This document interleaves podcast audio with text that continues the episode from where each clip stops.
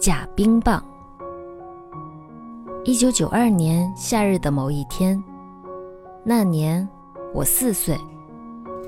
每到夏天的时候，我就会特别期待一种声音：冰棒。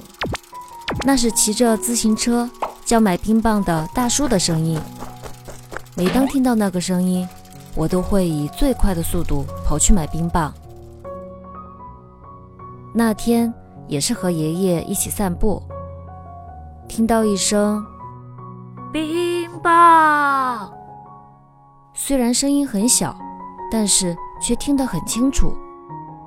于是我缠着爷爷，不停地跺着脚：“爷爷，爷爷，给我买冰棒，冰棒，冰棒！”阿兰，今天卖冰棒的大叔不来。我不相信爷爷。反而心里更着急了，直接坐在地上哭喊道：“冰棒，冰棒，我要冰棒，冰棒！”我哭着开始寻找声音传来的地方，到处望了半天，才弄明白真相。从一开始就没有冰棒叔叔，而是邻居家的叔叔故意那样喊来逗着我玩的。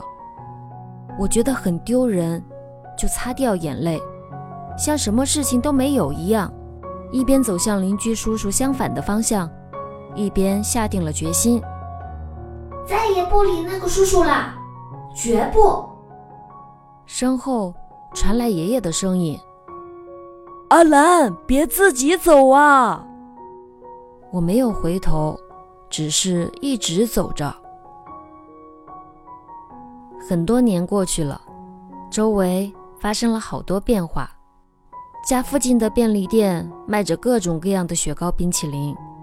虽然现在的孩子们也喜欢冰淇淋，但是他们一定不会知道，那时的我们为了吃到冰棒，等得有多辛苦。想到这里，我自己都觉得好好笑哦。